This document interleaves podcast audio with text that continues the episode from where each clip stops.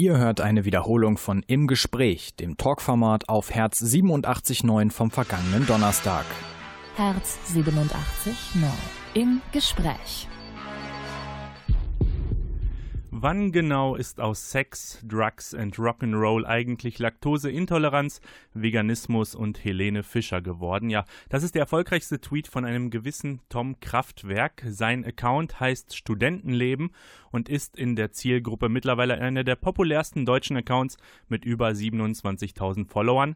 Dieser Tom Kraftwerk bringt morgen sein erstes Buch raus, eine Mischung ja aus Ratgeber und Autobiografie für Menschen, die noch darüber nachdenken, ob sie studieren wollen und darüber, was das Leben eigentlich noch so bieten kann außerhalb von Hörsaal und Mensa. Und jetzt gerade, bevor es dann bestimmt irgendwann auf große Lesetour geht, bereitet er sich aber wahrscheinlich aufs nächste Semester vor und ist vor Veröffentlichung seines Buchs hier bei uns im Herz 87.9 Studio. Ihr hört im Gespräch live heute um 20 Uhr mit Cosmas Otomanidis und zu Gast habe ich eben besagten Tom Kraftwerk. Schönen guten Abend. Hallo. Ähm, Tom, wir haben deine Tweets verfolgt. Du twitterst sehr viel, tweetest sehr viel über das Studentenleben, über dein Leben. Gibt es aber auch ähm, politische Tipps oder politische Einschätzungen. Wenn wir uns da erstmal aufs Studium konzentrieren, was hältst du eigentlich von der Regelstudienzeit? Ähm, Kosmos, um ehrlich zu sein, Abstand. Denn die Regelstudienzeit sorgt ja dafür, dass wir uns, ja, ich sag mal, in so gewisse Bahnen drängen lassen, dass man halt in einer gewissen Zeit sich Wissen aneignen soll. Und diese Zeit wird uns vorgegeben von Leuten, die natürlich keine Ahnung haben, wer wir sind. Und da muss jeder meiner Meinung nach sein eigenes Tempo finden. Von daher keine Regelstudienzeit für mich. Warum haben diese Leute keine Ahnung, wer wir sind? Nun, das sind eben politische Entscheidungen, die da entstehen. Und äh, jetzt kommen wir schon ins Politische, aber Twitter ist nun auch sehr politisch und man kommt nie drum herum. Ja, ähm, jeder Mensch lernt in einem anderen Tempo, jeder Mensch ähm, lernt unterschiedlich, unterschiedlich schnell. Für einige ist es ein bisschen schwieriger, sich Wissen an, anzueignen, für andere leichter. Und so sollte eben Bildung meiner Meinung nach sehr individuell gestaltet werden sonst wird jeder sehr in eine oder in dieselbe Schublade gesteckt und jeder ist im Prinzip am Ende vielleicht doch gleich. Wir sprechen noch weiter über Studium, Twitter und dein Buch. Ähm, wenn wir aber jetzt mal kurz auf dich eingehen, wenn dich jemand fragen würde, was machst du da eigentlich im Internet? Was würdest du ihm eigentlich antworten? Ich schreibe. Ich schreibe das, was ich beobachte. Ich versuche alltägliche Dinge auf 140 Zeichen zu quetschen. Bald werden es 280 sein. Twitter hat heute oder gestern bekannt gegeben, dass die Zeichenlänge verdoppelt wird. Aber ich versuche mich immer kurz zu fassen, im Gegensatz zu meinen Radiogesprächen mit dir. Und ja, ich denke, das kommt auch ganz gut an. Das kommt ganz gut an, das kann man wahrscheinlich sagen bei über 27.000 Follower, Followern. Ähm, was, wenn man das, wenn du, wenn dich jemand fragen würde, was bedeutet Twitter eigentlich mittlerweile für dich? Was ist das für dich so in deinem Alltag?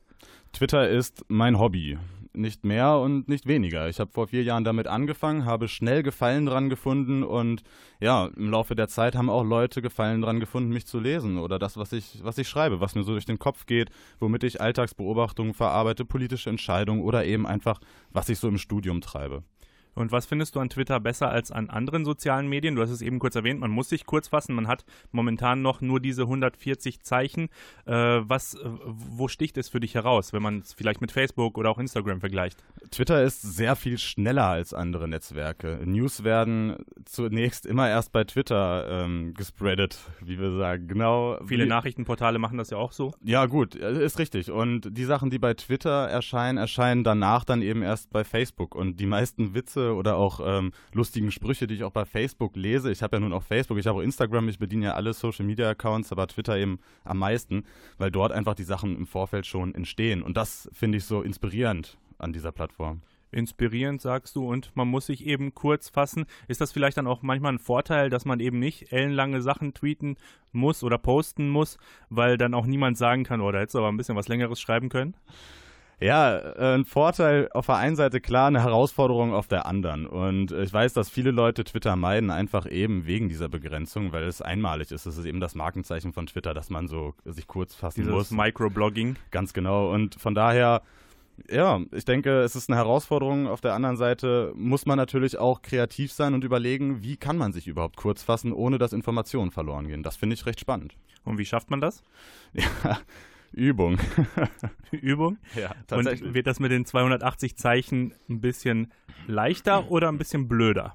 Also die Community streitet ja darüber. Was ich in den letzten beiden Tagen gelesen habe, war unfassbar witzig. Für alle, die es interessiert, gerne mal unter Hashtag 280 Zeichen nachgucken. Waren ein paar witzige Dinge dabei, wo Leute ganz normal auch getwittert haben, was sie sonst so in den Tag rein twittern. Nur, dass sie am Ende noch ihre Oma, ihre Mama und ihren Hund grüßen und so weiter.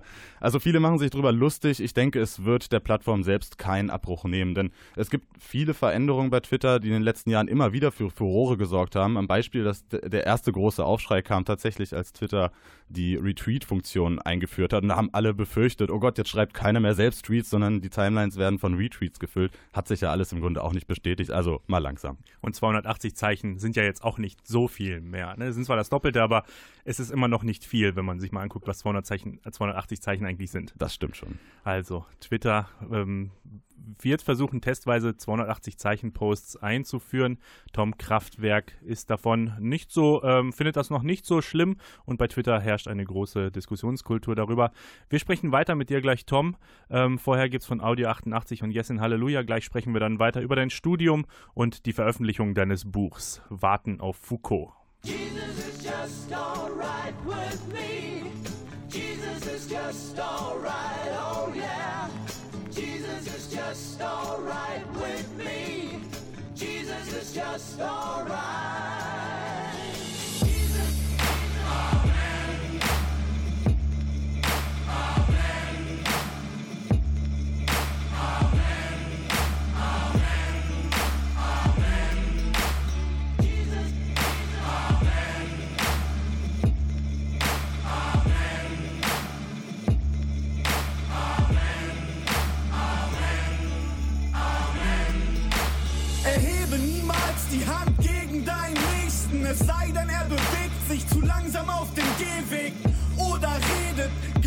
Einer Sirene im Bus per Telefon zu laut mit den Kollegen.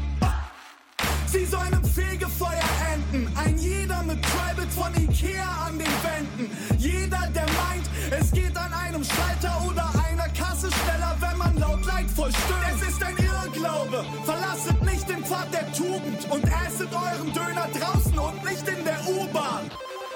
Benutzet nie das Wort nice. Auf Rolltreppen steht man rechts und nicht auf beiden Seiten. Ich empfing diese Worte aus den Wolken und ihr dorthin solltet ihr mir folgen. Oben ist für alle genug da und ich hab hier unten meine Ruhe. Ich empfing diese Worte aus den Wolken und ihr dorthin solltet ihr mir folgen. Oben ist für alle genug da und ich hab hier unten meine Ruhe. Halleluja. Du hast die Tastentöne laut gestellt, Halleluja! Dich hat der Beelzebub schon auserwählt und dank deines Tanzen ist aus Sportbeutels, wird er dich Pirouetten drehend mit nach Hause nehmen. Seht die Serien, die ihr streamt im stillen Kämmerlein, es besteht keine Not, einem jeden davon mitzuteilen, auch nicht wenn's The Wire ist weil du trotz tausend Preisen von deinem Geheimtipp sprichst. Fraget eure Mitmenschen nie nach ihrem Sternzeichen und erkläret nicht,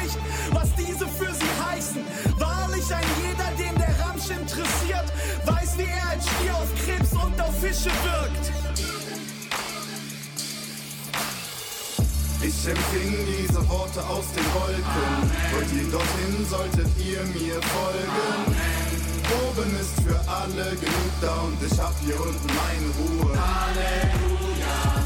Ich empfing diese Worte aus den Wolken und ihr dorthin solltet ihr mir folgen. Oben ist für alle genug da und ich hab hier unten meine Ruhe. Halleluja. Faltet eure Hände. Amen.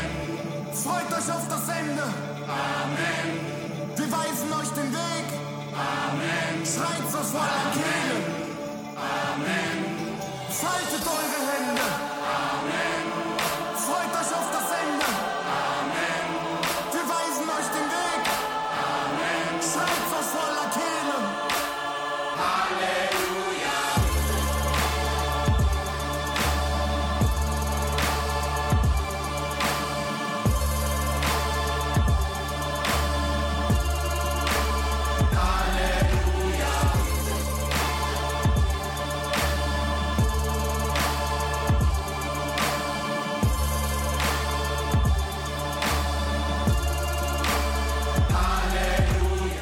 Im Gespräch live hier auf Herz 87.9 heute am Donnerstagabend.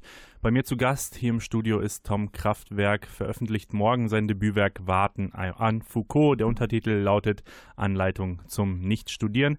Mittlerweile sehr erfolgreich auf Twitter unterwegs, der Tom. Tom, wenn man damit anfängt zu bloggen, zu tweeten, egal was man im Internet so macht, inwiefern erwartet man über, überhaupt irgendwann, dass man plötzlich so durch die Decke geht? äh, gar nicht tatsächlich. Ich meine, ich habe, glaube ich, bis ich das erste Mal einen Tweet hatte, der sich wirklich verbreitet hat, und da rede ich jetzt nicht von irgendwie total verbreitet, sondern vielleicht mal so, so 100 Likes bekommen hat oder so, habe ich, glaube ich, meine 2000, 2500 Tweets schreiben müssen. Also das ist ja das äh, Ironische irgendwie, das, was niemand verstehen kann. Man meldet sich bei Twitter an, hat null Follower, kein Mensch liest das eigentlich, was man da schreibt. Warum sollte man denn überhaupt irgendetwas schreiben? Vor allem auch, warum sollte man etwas tweeten, wenn das niemand liest? Ja, eben das. Ne? Also das liest keiner. Warum sollte man irgendwas, das Internet mit irgendwas vollmüllen? so. Genau, es ist ja auch noch nicht so wie bei Facebook zum Beispiel, dass man seine Freunde hat, die das sowieso lesen. Das ist ja was ganz anderes. Ja, natürlich. Also man meldet sich an. Die ersten Leute, die einem folgen, das sind in der Regel irgendwelche Werbeaccounts oder vielleicht mal, ja, ja weiß Spam. ich nicht. Spam, ja klar, die einem dann irgendwie Viagra andrehen oder was, was weiß ich. Ähm, natürlich niemand, der das jetzt wirklich irgendwie lesen möchte, was man da schreibt. Und ähm, glaubst du, bist du der Meinung, wenn man jetzt so tweetet und vor allem auch erfolgreicher tweetet, hat man da auch eine Verantwortung gegenüber irgendwem?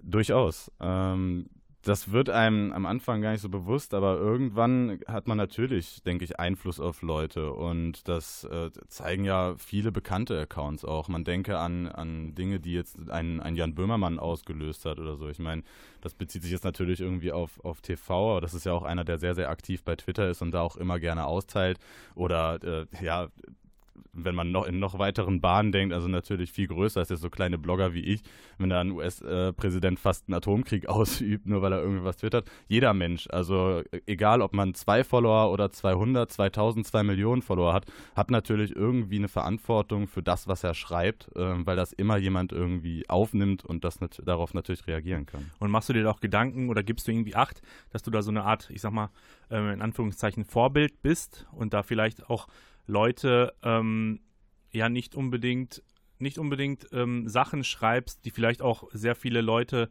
äh, verschrecken könnten. Also, beziehungsweise, beziehungsweise sagen wir auch einfach böse Sachen.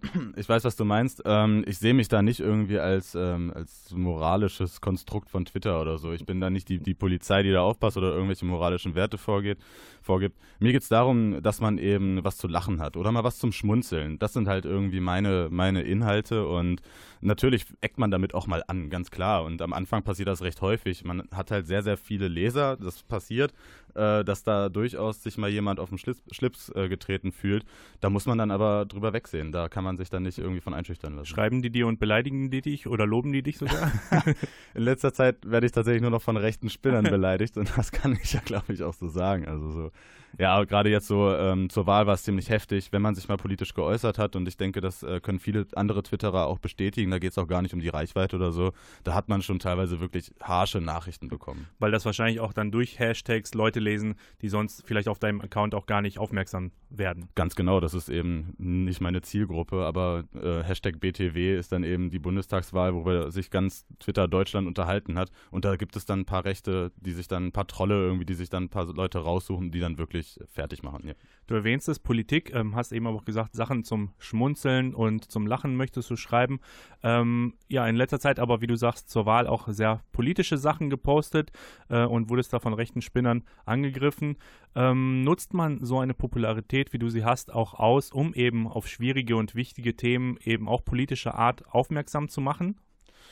Gute Frage. Also ich bin jetzt nicht wirklich der Aktivist. Ich habe das mal getan in gewissen Dingen, die aber nur mich betroffen haben, beziehungsweise die zunächst nur mich betroffen haben, wo ich gar nicht damit gerechnet habe, dass es da viele andere Leute gibt, die sich auch davon, ja, sag ich mal, ähm, missverstanden fühlen oder überhaupt beeinflusst fühlen. Und das ist halt, ähm, sage ich mal, die Regelmäßigkeit, in der Tweets bei Facebook gepostet werden oder tatsächlich vermarktet werden in Form von Produkten. Ich habe das damals einmal mit einem Tweet von mir erlebt, habe das publik gemacht und ohne jetzt wirklich irgendwas damit bewirken zu wollen, haben sich wirklich viele Leute bei mir gemeldet und haben wirklich geschrieben, hey, mir geht das da genauso, das kann doch nicht sein, da muss man doch irgendwas gegen machen. Ja. Welche Gefahren bergen dann soziale Medien deiner Meinung nach in dem Bereich auch? Ähm, ich sag mal, ich weiß nicht, ob das wirkliche Gefahren sind. Für was es auf jeden Fall kontraproduktiv ist, ist die komplette Kreativbranche. Das sind alle Blogger, die tatsächlich, ähm, sag ich mal, den, den Mut ähm, haben, ihrer Kreativität online mal freien Lauf um sich zu lassen. was auszudenken. Um sich was auszudenken, klar, um was zu erschaffen, denn äh, jeder, der was ins Internet schreibt, der produziert automatisch etwas, ja, der, der ähm, erschafft etwas. Und ja, dadurch, dass es da Gesetzeslücken gibt, mit denen andere Leute diese Sachen als ihr Eigentum ausgeben können und damit dann tatsächlich Geld verdienen können, ist das natürlich eine Nummer, über die man sich unterhalten kann, ob das richtig ist. Ne? So, wir haben jetzt ein bisschen über Twitter geredet, werden gleich noch mal über dein Buch ähm, reden, aber vorher noch mal, wenn du bist jetzt ja relativ erfolgreicher äh, deutscher Twitterer, was hat man da irgendwann von? Verdient man mit Twitter Geld? Verdienst du mit Twitter Geld? Ich verdiene mit Twitter kein Geld. Nein, entgegen vieler Meinungen ist es, äh, da habe ich mir einfach irgendwie die falsche Plattform ausgesucht. ja, bei glaube, Instagram hättest du wahrscheinlich ein paar schöne Klamotten posten können. Ja, oder, ja, klar, dann hätte ich wahrscheinlich Klamotten bekommen oder Schminke oder was weiß ich. Oder YouTube, da hätte ich wahrscheinlich richtig ja. Geld mitmachen können, klar. Aber äh, ja, das kannst du nicht ahnen, wenn du anfängst. Ne? Da suchst du dir ein Netzwerk aus, das ist scheiße, ey. Ja, für kleine Posts, außer auf Postkarten, werden die wahrscheinlich dann. Naja, ich sag mal, ich sag mal so, Twitter ist gut für alle, die irgendwie ähm, sich für Medien interessieren, die wirklich an dieser Fear of Missing Out, an, an FOMO leiden, ja, die so schnell wie möglich News haben wollen, auf dem Laufenden bleiben wollen. Ja. Und dadurch lernt man automatisch auch andere Leute kennen. Es gibt ja auch solche sogenannte Twitter-Treffen, wo man sich dann mit anderen Nutzern äh, einfach mal trifft, auf ein Bier kennenlernt und das ist schon echt spannend. Äh, in den vier Jahren, die ich das jetzt mache, habe ich unglaublich viele super interessante Menschen kennengelernt. Und das ist mir, um ehrlich zu sein, auch wichtiger als jetzt irgendwelche, ja. Und das Geld machst du dann jetzt eh mit deinem Buch. Ja, ja, klar, auf jeden Fall. Ich bin jetzt, ich gehe jetzt in Ruhestand, ja. Journalisten nutzen ja Twitter auch sehr viel, um auf dem Laufenden zu halten, auch wie andere Menschen, sagt Tom. Kraftwerk hier auf Herz 87.9 bei Im Gespräch Live. Wir sprechen gleich noch weiter. Vorher hier auf Herz 87.9 No Light von A Projection. Viel Spaß.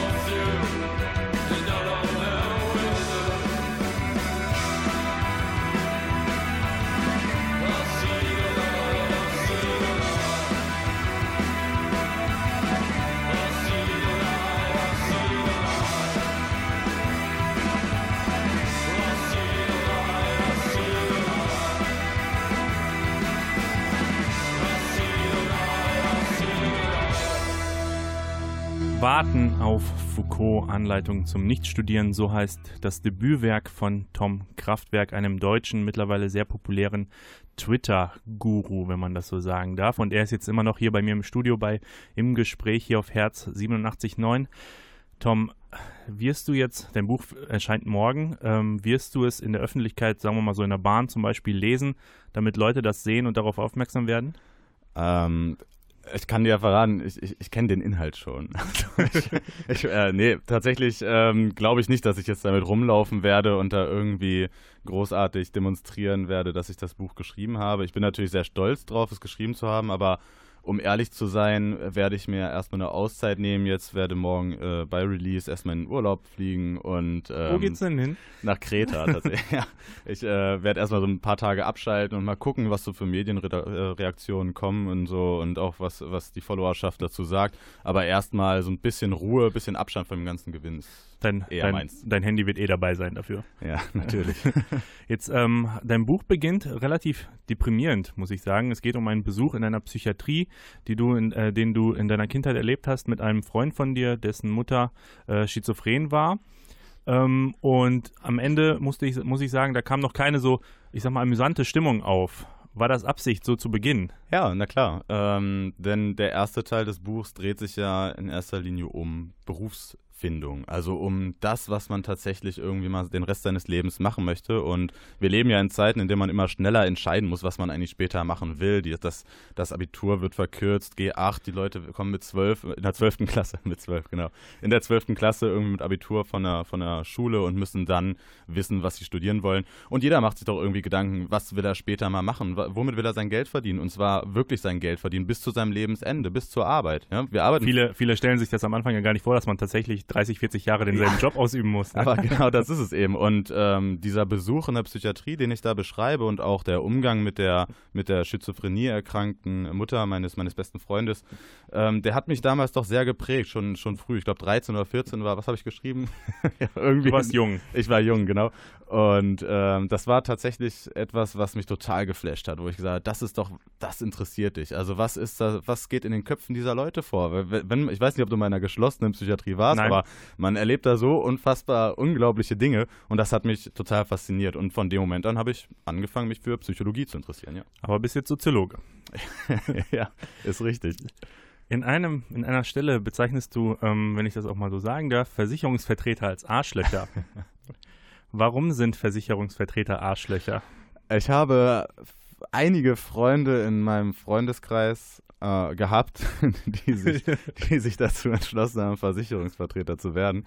Und ähm, nun, wie das ganze Buch überhaupt sind das natürlich persönliche Erfahrungen. Und meine Erfahrung mit Versicherungsvertretern ist, dass man am besten so schnell wie möglich läuft, wenn man einem begegnet. Weil die dir Sachen andrehen wollen, die du nicht willst? Es ist katastrophal, du. Und auch scheißegal, ob, ob du irgendwie eine im Sterben liegende Oma bist oder halt der beste Kumpel oder halt äh, überhaupt jemanden, den man auf der Straße getroffen hat, die sehen meiner Meinung nach halt nur Geldscheine in den Menschen, denen sie begegnen. Und das war einfach, ja. Und dein Versicherungsmensch sollte am besten kein Freund sein.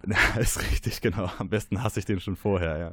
Du bist äh, sehr offen in deinen Geschichten und ähm, vor allem auch sehr tolerant gegenüber ähm, verschiedenen ähm, Studienrichtungen, aber auch wie Leute ihr Studium angehen oder ihr Leben angehen. Gibt es da immer wieder Tipps, dass man sich erstmal ausprobieren soll, auch ruhig äh, beruflich mit vielen Nebenjobs etc., aber auch mit dem Studium, dass man da jetzt nicht unbedingt direkt sagen soll, oh, ich muss irgendwie aufs große Geld oder ich muss nach drei Jahren fertig sein und dann geht es in die Firma zu Papa oder Mama oder wie auch immer.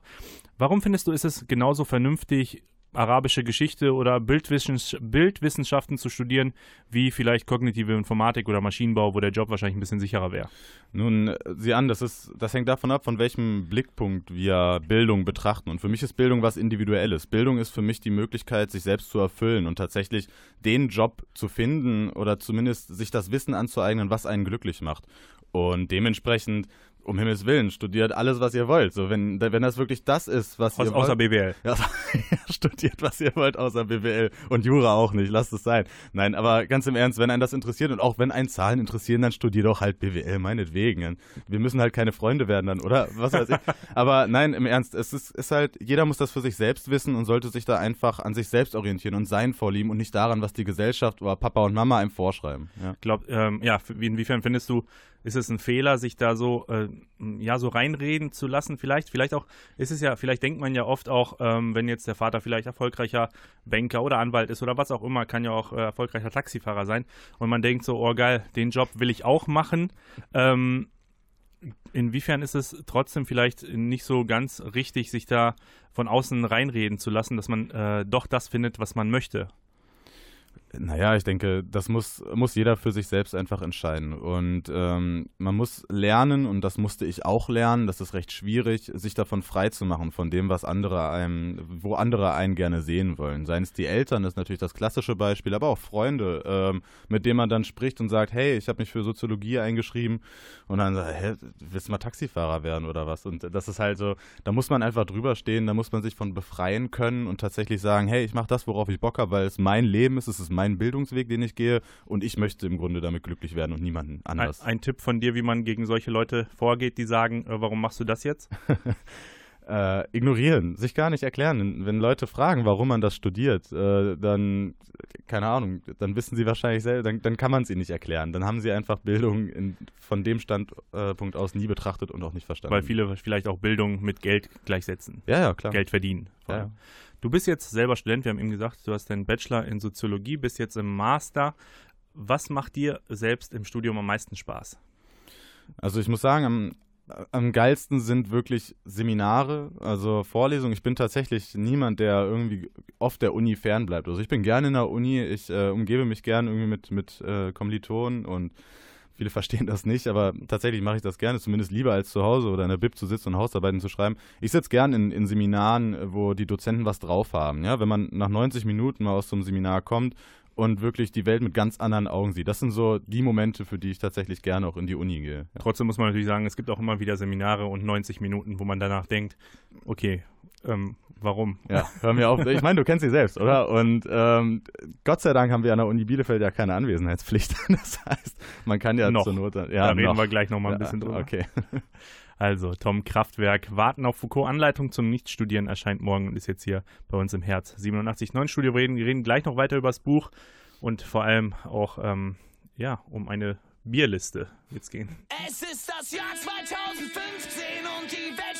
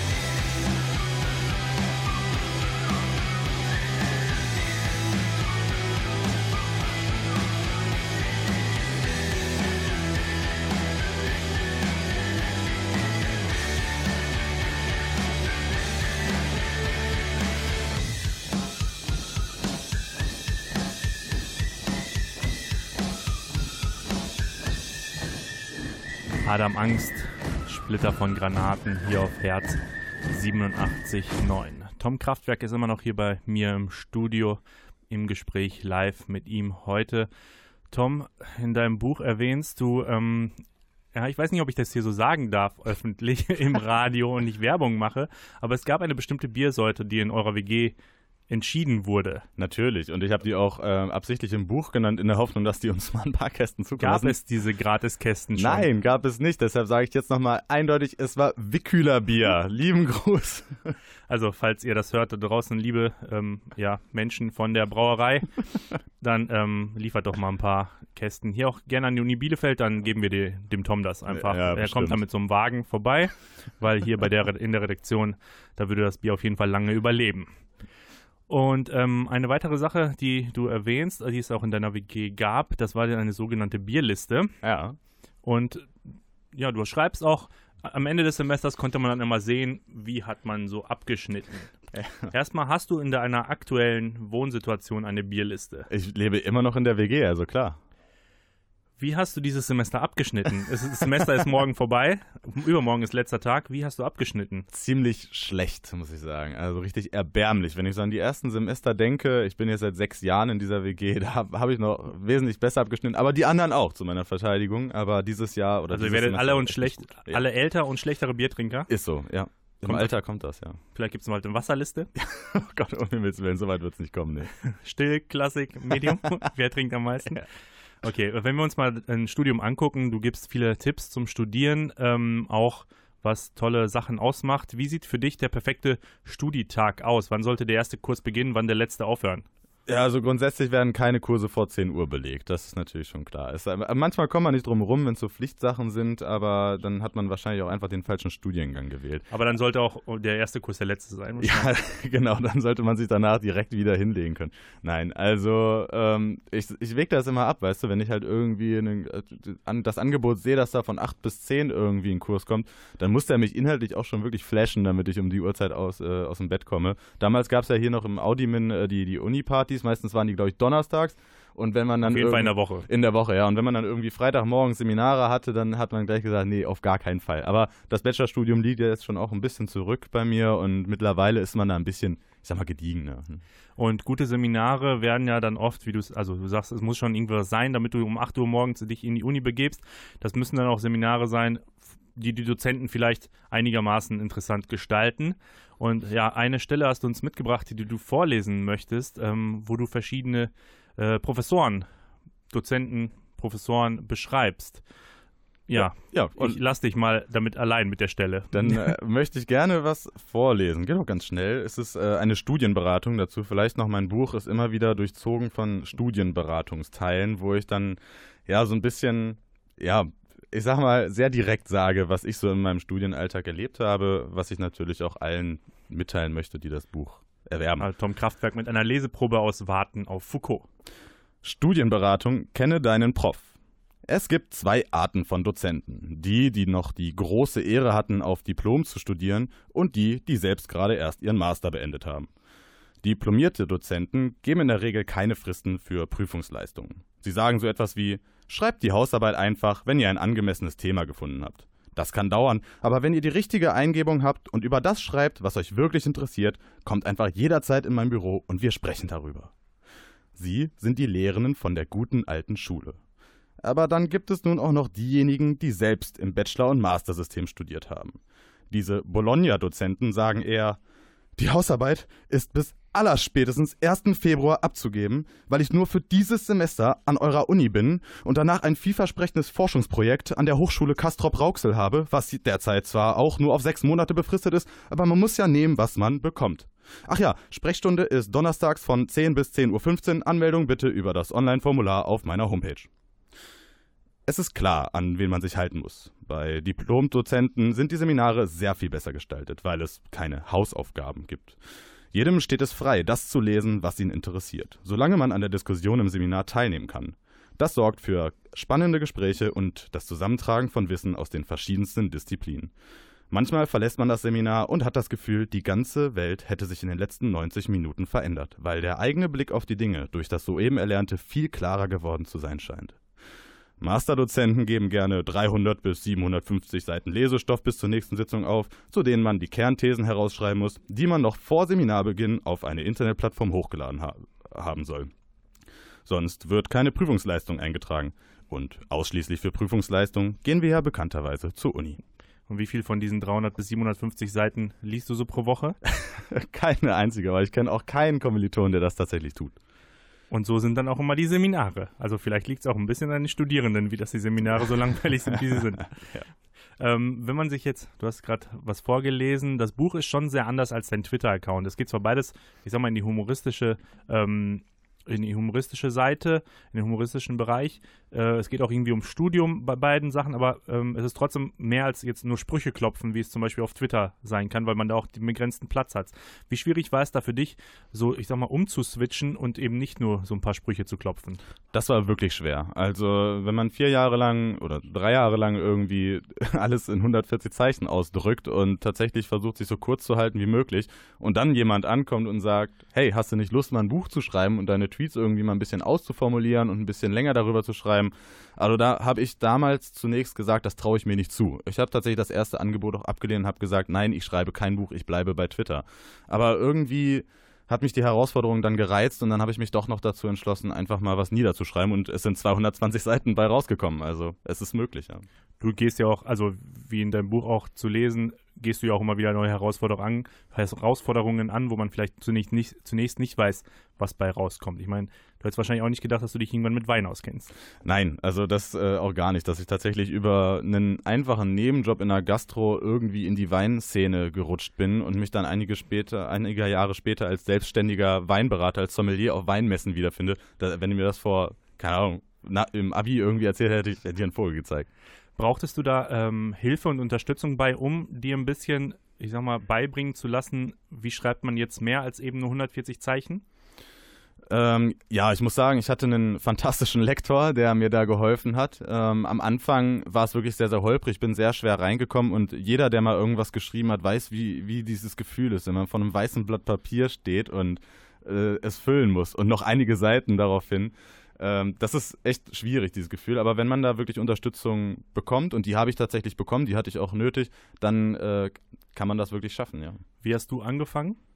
Also was war das Erste, was du auf Papier gebracht hast dann? Das Erste war tatsächlich ähm, das Vorwort, dass alle in diesem Buch erwähnten Geschichten inklusive der immer wieder erwähnten Stadt frei erfunden sind. Ja frei erfunden, natürlich. Äh, und was war, war, war von vornherein klar, dass es so eine Art Ratgeber, Studienberater ähm, mit autobiografischen Inhalten wird? Oder war der ursprüngliche Plan vielleicht doch ein anderer? Nee, das war schon der ursprüngliche Plan, denn äh, wenn man sich meinen Twitter-Content anguckt, klar, du hast es vorhin gesagt, ähm, ich schreibe viel über Politik, über Gesellschaftliches, über Dinge, die ich so im Alltag erlebe, aber im Grunde ähm, heißt er nun Studentenleben und es ist alles so ein bisschen diese, diese studentische, laissez-faire Sicht eben auf alles. Und ähm, das war irgendwie schon von vornherein klar, dass wenn ich was schreiben sollte, dass es irgendwie ums Studentenleben handelt und auch über mein Studentenleben. Das ist durchaus ein bisschen, ja, ich sag mal, was Extravagantes gewesen, äh, wie ich studiert habe. Ich denke nicht, dass äh, viele Leute das ähnlich gemacht haben wie ich. Und ja, dementsprechend war klar eigentlich schon, dass, dass es in die Richtung geht. Studentenleben. Der Twitter-Account von Tom Kraftwerk schreibt übers Studentenleben. Wie sollte es anders sein? Warten auf Foucault heißt das Buch, das morgen erscheint und wir sprechen da gleich noch ein bisschen weiter drum. Du bleibst noch ein paar Minuten bei uns.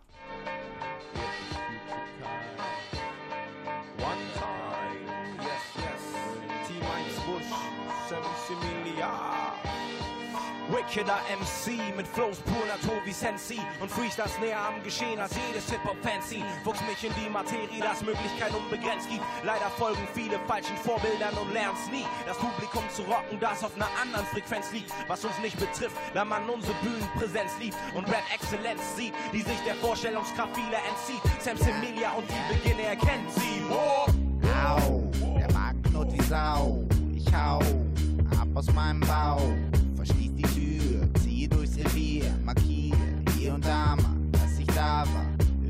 Gelaber, schleiche gerade über die Promenade, Zeuge einer großen Maskerade. Große Buchstaben, grelle Farben, die mir sagen, dass sie Kabelfernsehen haben. Gestik vom gern gesehenen, aber jeder Fuchs weiß, dass ähnliche Garderobe heute leider nicht mehr Schutz heißt. Deshalb schnupper ich, was befindet sich darunter? Immer auf der Hut wie Udo Daron, jede Nacht, jeden Tag auf der Jagd, denn das Rudel toll, der Rube rollt.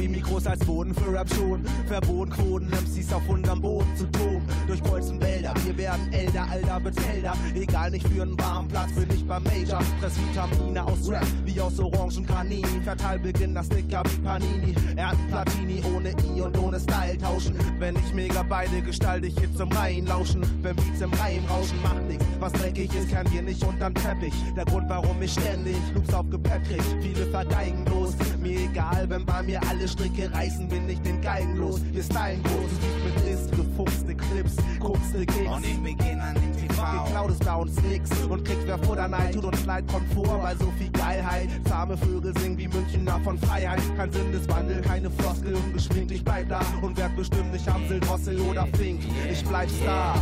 Jede Nacht, jeden Tag auf der Jagd, denn das Rudel toll,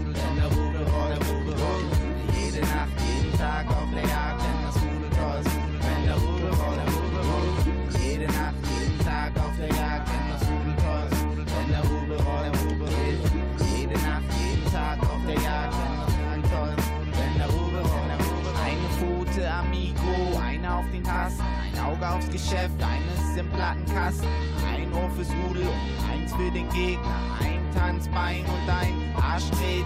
Fuchs muss tun, was ein Fuchs tun muss, Luxus und Ruhm und Ruhen bis zum Schluss, ja, das ist mein Ziel, was ich noch nie so klar sah. Der Sicher wie? Wölfe bei Vollmond jaulen, Elstern alles was glänzt klauen. Sitzen wir als Füchse in unserem Bau drin, feilen mit roten Augen an Tracks und Texten, bis sie was taugen. Drin alles ruhig, doch draußen wollen uns tausend unsere Ideen rauben. Eigentlich ist es Wahnsinn, Lieder wie diese rauszubringen, weil damit garantiert ist, dass sie der anderen bald auch so klingen. Hamburg City Rule, wer behauptet was anderes? Jetzt offiziell, ich battle jeden MC, egal wie bekannt er ist. Mein Treibstoff ist Cannabis sativa, denn ich rap high lieber, Tag für Tag wieder. Letztes Jahr schon Chartleader mit Daniel in der Starliga, jetzt mal wieder ein fettes Feature. Mad Mix wie ein Barkeeper, Eisfeld macht den Beat klar und schon schallt es durch eure Speaker. Wir gehen weiter und tiefer. Hamburg City ist am Start, also wie habt ihr's lieber? Ausgefuchst oder ausgelutscht? Für Letzteres geht zur Konkurrenz. Wir bleiben in Einsbusch und feiern fette Bongo Jams. Jede Nacht, jeden Tag auf der Jagd,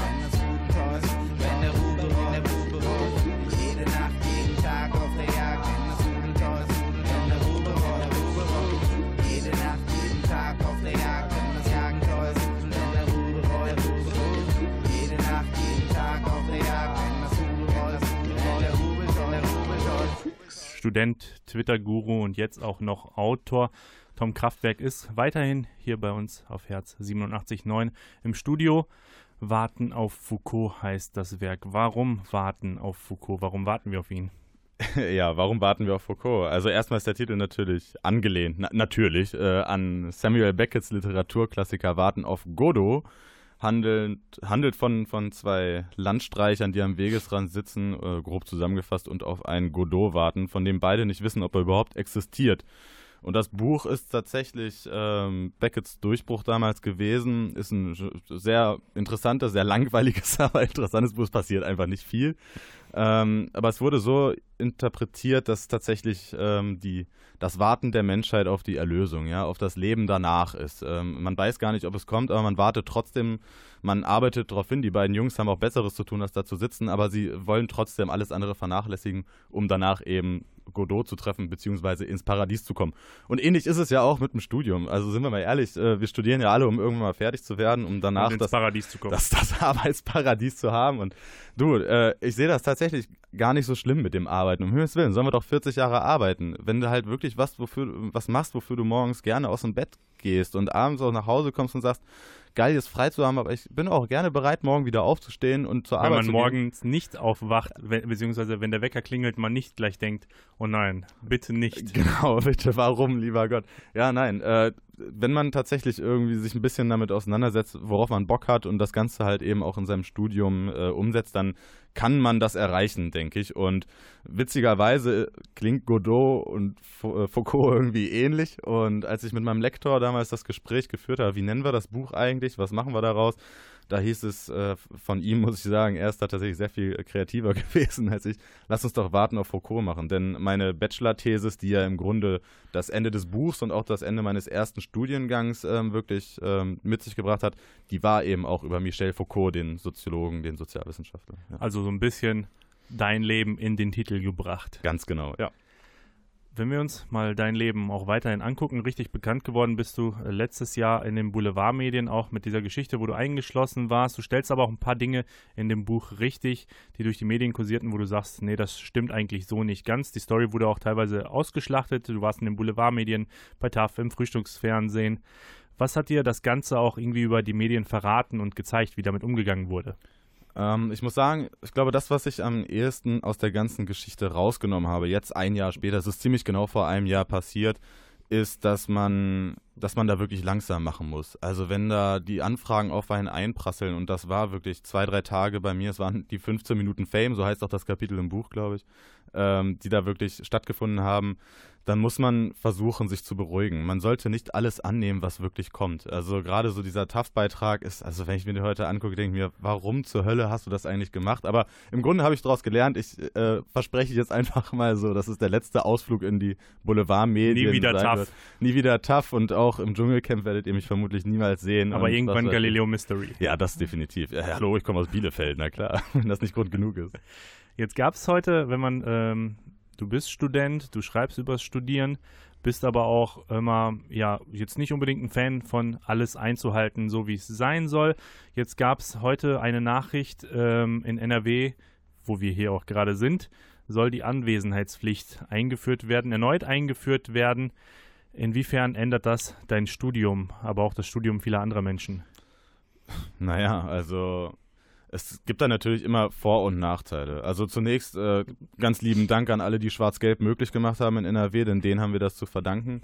Ähm, wir haben im Grunde derzeit die Situation, dass wir nicht an Vorlesungen und Seminaren teilnehmen müssen. Zumindest in den Studiengängen, die ich bisher besucht habe, mit den Leuten, mit denen ich gesprochen habe.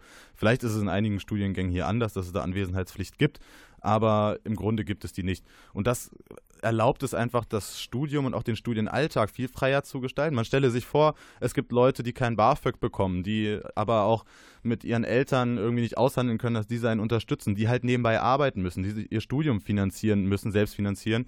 Und der Nebenjob kann nicht stattfinden, weil die Seminare, die Pflichtseminare, die man belegen muss, so blöd gewählt sind, dass sie einfach kreuz und quer in der Woche liegen. Und, und man Arbeitgeber kann, nehmen da ja auch nicht immer Rücksicht drauf. Um Himmels Willen, nein, gar nicht. Also die Erfahrung, die ich gemacht habe, da ist es den Arbeitgebern scheißegal, ob man da eine Prüfung am nächsten Tag schreibt oder nicht. Vielleicht hatte ich da einfach die, die Arschlöcher einfach erwischt, tut mir leid, aber äh, ich denke, das ist, das ist vielerorts so. Und da sollte man wirklich ähm, einfach mal auch Rücksicht nehmen auf diejenigen, die, ich sag mal, gewillt sind, irgendwie das Studium ein bisschen anders zu gestalten. Aber das ist halt diese Verschulung, die immer weiter stattfindet, die seit Bologna an, angefangen hat und sich jetzt einfach wieder weiter fortsetzt. Anders gestalten, freier gestalten, eben auch arbeiten, um Geld zu verdienen. Ähm, vielleicht weil auch Geld irgendwann wegfällt, wenn man vielleicht auch ein, zwei Semester länger macht und dann eben kein BAföG mehr bekommt. Du bist ja als Studienberater tätig in deinem Buch, hast da auch ähm, noch was zum Vorlesen mitgebracht. Möchtest du das machen, die Studienberatung? Jo, sehr gerne. Eine Sache lese ich gerne noch vor, klar. Über die Finanzierung des Studiums. Sprechen wir mal ganz konkret über Geld. Das häufigste Argument für das gewissenhafte Lernen und die Einhaltung der Studienzeit ist, dass man sich sein Studium andernfalls nicht mehr leisten könne. Denn wenn man BAföG bekommt, ist dieses in aller Regel auf die Regelstudienzeit begrenzt. Und auch wenn die Eltern einen unterstützen, möchte man sich ja auch nicht ewig darauf ausruhen. Ich behaupte, man kann sich sein Studium selbst finanzieren. Dabei gilt es, wie so oft, die Kosten niedrig zu halten und die Einnahmen zu erhöhen. Wer in einer WG lebt, selbst kocht und auf ein Auto verzichtet, spart ungemein viele Ausgaben. Wenn man dazu noch in einem Nebenjob unterkommt, in dem man Aufstiegschancen hat, erhöht man sein Einkommen. Die richtige Kombination aus Sparen und Verdienen garantiert ein eigenständiges Studium, das man dann so lange hinauszögern kann, bis man den niedrigen Lebensstandard satt hat und endlich ins poststudentische Leben einsteigen will.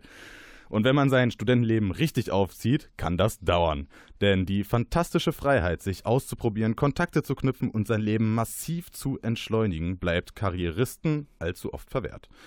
Doch so schön das Leben des Bummelstudenten ist, so kommt früher oder später der Zeitpunkt, an dem man sich bewusst wird, dass es kein Dauerzustand sein kann. Es gibt nämlich auch Hürden des Gesetzgebers. Mit 25 Jahren muss man seinen ohnehin schon niedrigen studentischen Lebensstandard nochmal um ein ganz schönes Stück zurückschrauben. In der Regel fällt dann nämlich das Kindergeld weg. Und auch die Krankenkassen wollen, dass man sich endlich mal am Sozialstaat beteiligt.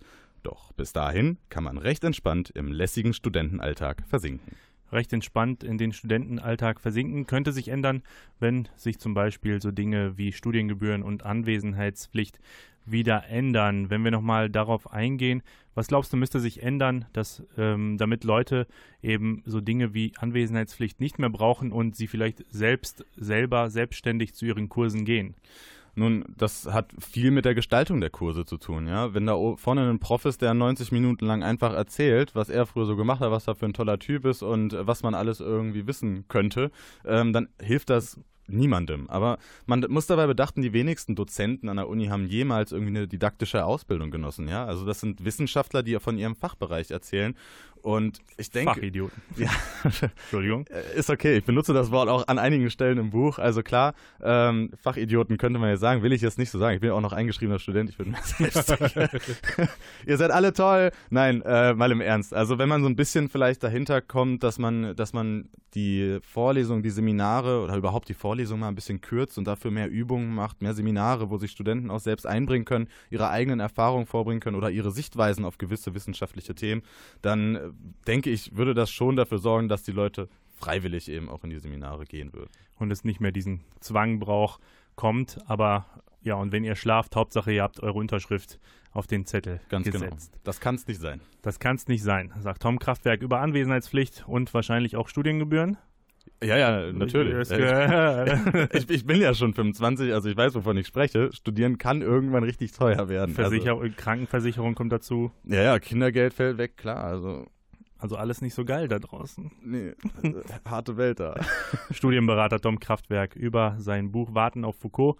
Wir sprechen gleich noch ein bisschen weiter. Vorher gibt's Geldessen von KIZ hier auf Herz 87.9.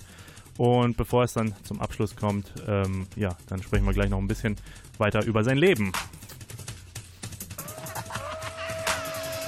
Zeuge wie KIZ übers Land zieht. Mit viel Sack Antrieb, du brauchst Street Credibility und wirst dir Kugeln implantieren. Du hast fertig Jünger, die vor deinem Studio explodieren. Du holst rum mit deiner Mutter oder Uhrensohn. Tat bist neidisch, weil dich deine Alte mit dem Nudelholz ja. Was würden wir tun, wenn wir diese Feste schätten? Nie das dritte Album kaufen, auf dem wir uns schließlich über Schwänze wetten. Über Liebe und Scheine. KIZ ist Untergrund, dann schließt dich in dein Keller ein und denk, du hast uns dich alleine. Frauen rufen Mann, ich lege auf wie mein DJ. Setze mich, setze mich an den Computer und check meine Sheetmails. Rockstars, bloß ohne Klampf und Age. Rap frisch über Waffen und Geld, doch es geht nur noch um Punchlines und Steaks. Schwänze draußen bis zur letzten Melodie. Man sagt, die Guten sterben jung, doch die Besten sterben nie. Wir haben das Land gefickt, stehen auf der Bühne mit leerem Bauch und der Hand im Schritt. Ich habe euer Maul gestopft, aber noch nicht. euer Maul gestopft, aber meins noch nicht. Und was bringt uns der Respekt, wenn wir nichts verdienen? Wir haben aufgestockte Rapper über unseren Kamin. Ich habe Hunger, ich habe Hunger. Ich will Geld essen. Geld essen. Diese Mordattentate sind eine Heuschreckenplage. Kugeln treffen mich nicht, weil ich 70 Goldketten trage. Nach der Autobombe setz ich mich wieder zusammen. Um ins Studio zu kommen, nehme ich heute lieber die Tram.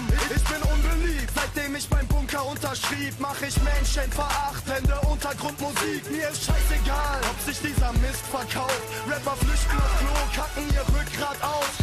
Strip Poker um dein Leben mit deiner Frau im Garten. Ich nehme sie von hinten und schau ihr in die Karten. Sie sagt, sie wird sich vor deinem Fischstäbchen ekeln. Deine Oma möchte mir einen Strick für dich regeln. Deine Mama wird gebumst, bis sich dein Vater verfärbt. 70 Männer in ihr drin, ein trojanisches Pferd. Opfer, bring mir ein Drink, sei ein nützliches Kind. Deutscher Rap weckt meinen Beschützerinstinkt. Ah!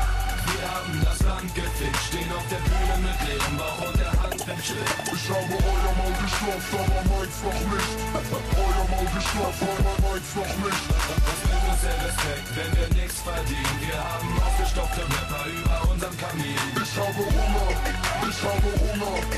Ich will Geld essen, Geld essen. Wir haben einen Pakt mit dem Teufel unterschrieben. Dein Album ist. So la la. Das ist meine letzte Nacht, Licht auf mich, ich hol den Sack raus. Früher gab's dir sowas, Ritalin, heute Applaus. Du musst es echt halten, trag nur noch Kleider und schwing dich. Das silberne Bunker macht meine Haut blass und ich bräune mich im Blitzlicht. All diese Rapper der Schlange, sie nehmen die Eier in Halt. Ich komm nicht mit vor die Tür, wir gehen gleich in den Wald.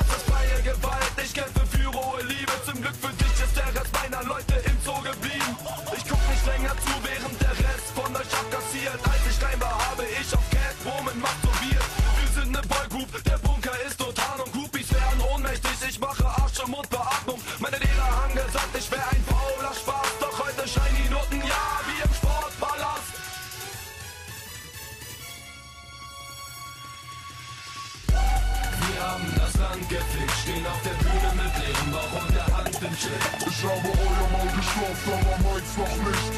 Euer Maul geschlopft, aber meins noch nicht. Was bringt uns der Respekt, wenn wir nichts verdienen? Wir haben aufgestockte Rapper über unserem Kamin. Ich habe Hunger, ich habe Hunger. Ich will Geld essen, Geld essen.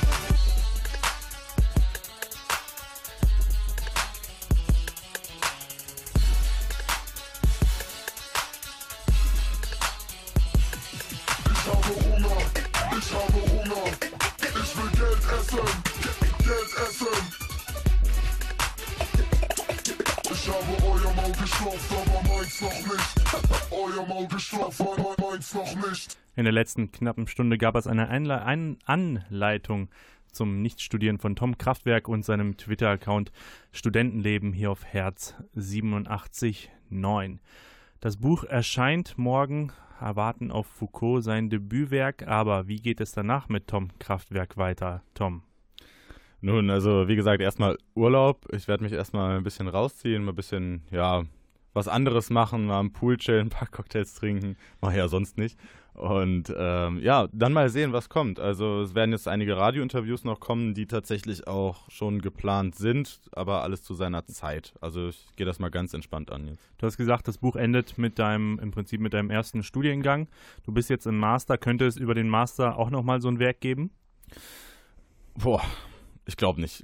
ich glaub, also ganz im Ernst, ich habe äh, mir ein halbes Jahr Zeit genommen für das Buch. Ich habe viel recherchiert, äh, viel selbst gelesen und es war wirklich ein, ein Mammutprojekt und ich bin jetzt erstmal froh darüber, das abgeschlossen zu haben.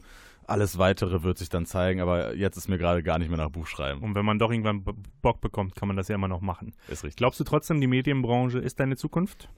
Ich denke schon, ja. Denn äh, nicht zuletzt durch Twitter habe ich einfach unfassbar viele interessante Menschen aus der Medienbranche kennengelernt. Auch jetzt im Rahmen meiner viralen Tweets ähm, mich viel unterhalten mit Leuten, viel getroffen. Und ähm, ich muss sagen, die Medienbranche ist so unfassbar weitreichend. Also es gibt so viele verschiedene Jobs darin. Für manche Jobs gibt es nicht mehr Bezeichnungen. Also das gefällt mir doch sehr gut, weil es einfach für Abwechslung spricht und ich gerade im Laufe meines, meines Studentenlebens und meines Bachelorstudiums für mich selbst herausgefunden habe, dass ich jemand bin, der viel Abwechslung im Job auch braucht. Und ich denke, dass die Medienbranche durchaus eine gute Anlaufstelle. Auch wenn man niemandem antworten kann, was man eigentlich genau macht Ist oder richtig. worauf man hinarbeitet, weil die das dann einfach nicht verstehen. Ja. Wenn man, ähm, wenn du dir dein Leben so anguckst und dein Studium und dein Twitter-Leben, was hat dich am Ende weitergebracht? Twitter, das Studium oder das Buchschreiben vielleicht sogar? Alles. Alles. Ähm, das Studium hat mir, gerade das Soziologiestudium hat mir gezeigt, was ich will und auch was ich nicht will, ganz klar, denn dafür ist ein Studium auch da. Ich äh, verwende auch immer wieder den Terminus Trial and Error im Buch, ja, also Versuch und Scheitern. Ähm, und so habe ich mein Studium aufgezogen. Das hat mir unfassbar viele Erfahrungen gebracht. Ähm, Twitter hat mich mit den richtigen Leuten zusammengebracht, die mir dann gezeigt haben, ja, vielleicht könntest du dich auch ein bisschen weiter in die Richtung engagieren, könntest mal Medienproduktion selbst gestalt, selbst machen. Und das habe ich ja getan. Ich meine, wir kennen uns ja auch, Cosmos, wir sind ja ab und zu hier bei Herz auch und äh, sehe das auch als super geile Abwechslung zu meinem, zu meinem Studium. Damals war es Teil meines Studiums, mittlerweile mache ich das ja auch ehrenamtlich und aus Spaß und der Freude. Oder eben mal ein Buch zu schreiben. Und ich denke, diese drei Sachen, Buch schreiben, Studium, aber eben auch, ähm, ja, was hattest du noch? Twitter, Twitter. genau. dieses Twitter. Dieses, dieses kleine Ding, ja, was meinen Alltag gar nicht beeinflusst. Äh, all diese Sachen haben mich auf jeden Fall irgendwie zu dem gemacht, der ich heute bin. Und jetzt stehe ich hier und fühle mich eigentlich wohl. Also ich kann mich nicht beschweren. Ist das nicht das Wichtigste, sich wohlzufühlen am Ende? Ganz genau. Tom Kraftwerk mit dem äh, vom Twitter-Account Studentenleben war hier eine Stunde zu Gast auf Herz 87.9, hat uns über sein Leben, sein Buch und sein Twitter-Live und sein Leben als Influencer aufgeklärt und uns erklärt, was er da eigentlich so den ganzen Tag macht. Morgen erscheint das Buch Warten auf Foucault. 10 Euro kostet das im Bastei Löbe Verlag. Erschienen könnt ihr wahrscheinlich überall kaufen und bestellen gerne, gerne, wenn ich das noch sagen darf, gerne in, in Buchhandel gehen. Ja? Unterstützt ruhig mal die lokalen Buchläden. Kauft nicht immer alles bei Amazon und so. Jetzt doch Moralkeule hier, aber. Doch eine kleine Moralkeule am Ende. Ja. Und ähm, ja, ich frage dich jetzt mal nicht, was du eigentlich nach deinem Studium werden willst, ähm, auch wenn du da ein paar Möglichkeiten, ja, du in deinem Buch ein paar Antwortmöglichkeiten bereitstellst, was man darauf so antworten kann.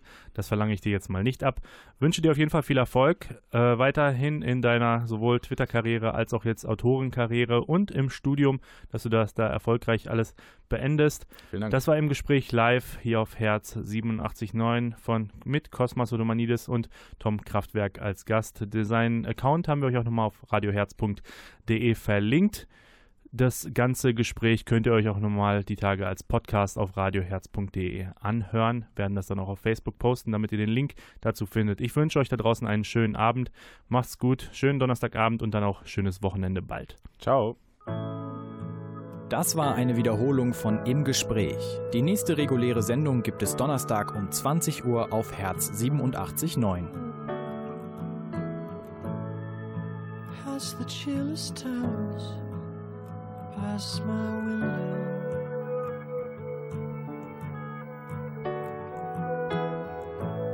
I can see a washed out moon through the fog.